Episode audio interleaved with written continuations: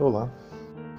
Então, voltando em relação ao, ao The Egg, não que alguém tenha pedido, mas é que na verdade eu também não vou falar especificamente sobre o The Egg, e sim sobre coisas que aconteceram ao longo da vida para poder chegar naquilo. Todas as coisas que eu passei antes de ter assistido essa animação e as coisas que eu passei depois me moldaram para eu ser quem eu sou. Na verdade, isso acontece com todo mundo. Você só é quem você é porque você passou por várias experiências. E curiosamente, algumas experiências que nós passamos, elas geram determinados resultados e possibilitam que a gente tome determinadas é, decisões. E aí, essas decisões somadas, elas levam a gente para onde a gente está. Se a gente não está satisfeito com o local onde a gente está, a gente tem que fazer uma reflexão e pensar onde eu quero estar e o que, que eu preciso fazer para chegar lá. Um exemplo que eu posso tomar é o meu próprio. Quando eu tinha 17 anos, eu queria contar uma história. Na minha cabeça, eu tinha que contar uma história. Já tinha mestrado RPG por alguns anos. Quem não sabe o que é RPG, é um sistema de jogo. Não é jogo de computador. Você cria um personagem e você interpreta esse personagem, seguindo as regras que já estão estabelecidas. É como se você pegasse e misturasse ao mesmo tempo os jogos de tabuleiro, com as regras que existem nos jogos de tabuleiro, com teatro. Foi mais ou menos assim que ele foi criado, na verdade. Os RPGs eles foram inspirados em jogos de tabuleiro. Claro, foram aperfeiçoados, porque não é simplesmente você pegar e mexer pininhos em cima de um tabuleiro. Você tem que assumir determinadas responsabilidades. O seu personagem ele evolui no jogo a partir da sua postura em relação àquilo que ele é. Mas, ignorância à parte, eu mestrei, então eu tinha que inventar as histórias. Tinha que ter uma narrativa. As pessoas elas iam jogar e elas queriam saber o que, que ia acontecer.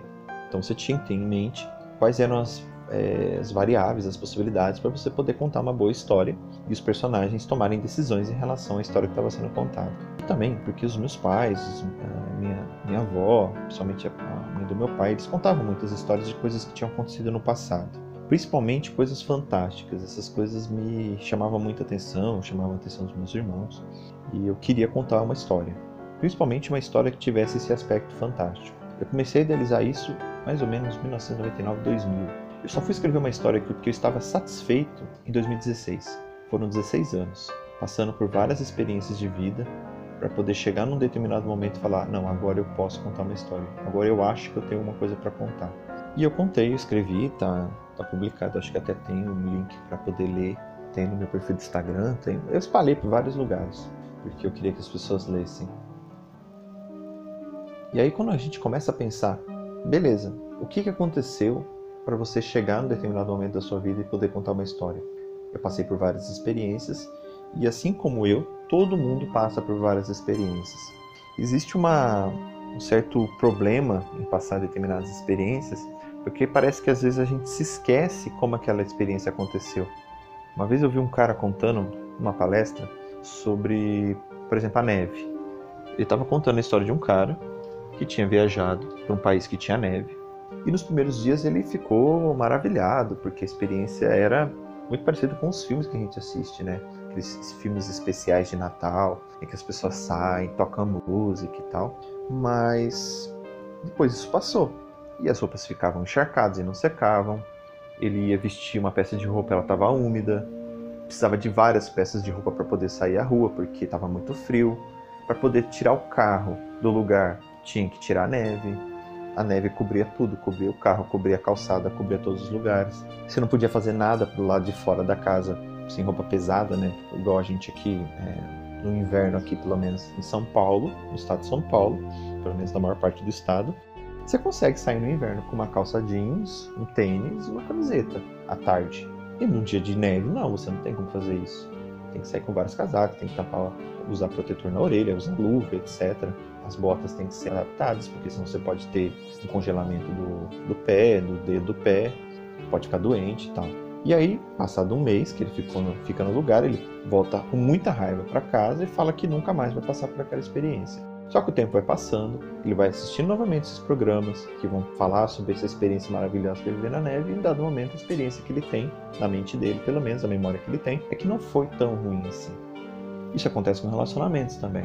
Eu já vi, por exemplo, já que eu trabalhei com vários adolescentes nos últimos 10 anos, antes de sair do emprego de professor, a pessoa ou terminar um relacionamento com uma pessoa que era nitidamente alguém ruim e começar com outra igual, com a mesma postura, que a gente sabia que tinha a mesma postura, ou termina e volta com a mesma pessoa. Isso muitas vezes acontece porque a memória que a pessoa tem, ou ela é muito ruim, na verdade não, é porque muitas vezes a memória da pessoa acaba privilegiando determinadas experiências em detrimento de outras. Ah, ele me humilhava. Ah, não, mas ele pelo menos me levava para sair. Ah, ele fazia tal coisa. Ah, mas pelo menos ele fazia B. Então, às vezes a experiência ruim que a pessoa teve, ela acaba ignorando, ela acaba deixando de lado por conta de determinadas memórias positivas que ela teve. Então, ela acaba priorizando essas experiências, priorizando essas memórias, mesmo que aquelas que, se, que, que foram as memórias ruins tenham sido piores.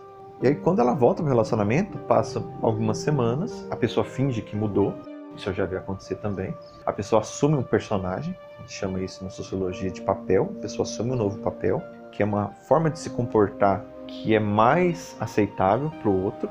Só que esse papel, se ele é muito diferente do que a pessoa é, uma hora ele vai, esse papel não vai se sustentar e a pessoa começa a fazer as coisas.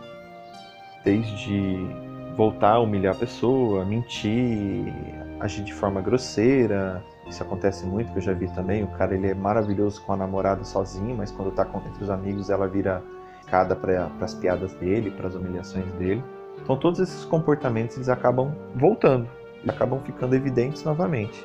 E a pessoa se lembra por que ela terminou aquele relacionamento e acaba desistindo, acaba saindo do relacionamento. Sem, estou falando só de relacionamento, a gente pode pensar em qualquer outra coisa. Um emprego, um lugar, uma amizade, coisas que a gente passa ao longo da vida. A gente tomou determinadas decisões que foram melhores para nós por causa desses eventos que a gente passou. Por exemplo, terminar um relacionamento ruim porque a gente foi humilhada, a gente foi agredido, etc.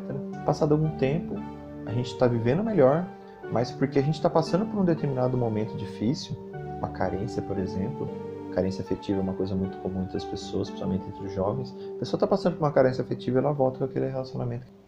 Na, na, na memória dela, a, as experiências ruins estão lá. Ela poderia tomar, chegar a essa conclusão: não, meu relacionamento foi ruim, não tem sentido eu voltar com aquela pessoa. Mas ela acaba voltando porque ela acaba priorizando. Por causa desse momento que ela está passando, ela acaba priorizando determinadas é, memórias que são que privilegiam uma, uma resposta positiva e dizer, ah, não, vou voltar com a pessoa porque ela não é tão ruim assim. Então, assim, o que eu queria dizer, na verdade, não é tanto sobre esses momentos ruins que a gente passa, mas como as experiências que nós passamos deveriam, deveriam ser valorizadas.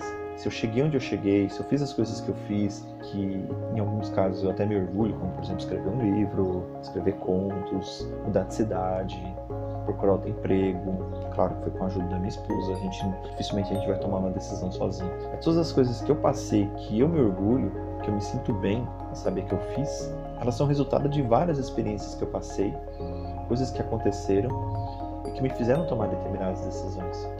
Isso é uma coisa importante quando a gente fala sobre a vida. Você só toma boas decisões se você tem muitas experiências, boas ou ruins. A gente pode ter experiências horríveis na nossa vida, a gente pode fingir que elas nunca existiram e passar a ignorá-las, ou a gente pode tentar encontrar uma forma de olhar para elas, respeitá-las, mas sabendo que a gente não quer mais passar por aquilo, nem próximo daquilo, sejam com pessoas, sejam com lugares, seja com qualquer coisa.